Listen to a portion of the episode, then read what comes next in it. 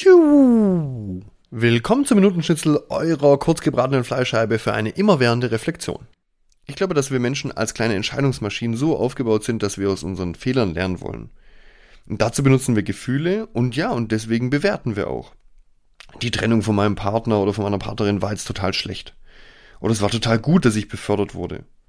Das sind immer so Dinge, die wir unmittelbar nach dem Ereignis sagen. Aber können wir das immer so genau wissen? Hm, vielleicht können wir erstmal sagen, es ist so. Oder vielleicht auch eins hat zum anderen geführt. Und deswegen finde ich die Unterscheidung in Handlungen und Konsequenzen viel, viel zielführender. Also wie wir nach so einer Trennung reagieren, das obliegt im Endeffekt uns. Ob wir vergeben äh, oder ob wir neidisch und eifersüchtig sind, ja, das können wir entscheiden. Und wir könnten uns theoretisch sogar für unseren Partner freuen, das wäre alles möglich. Jeder oder jede schreibt sein oder ihr eigenes Drehbuch.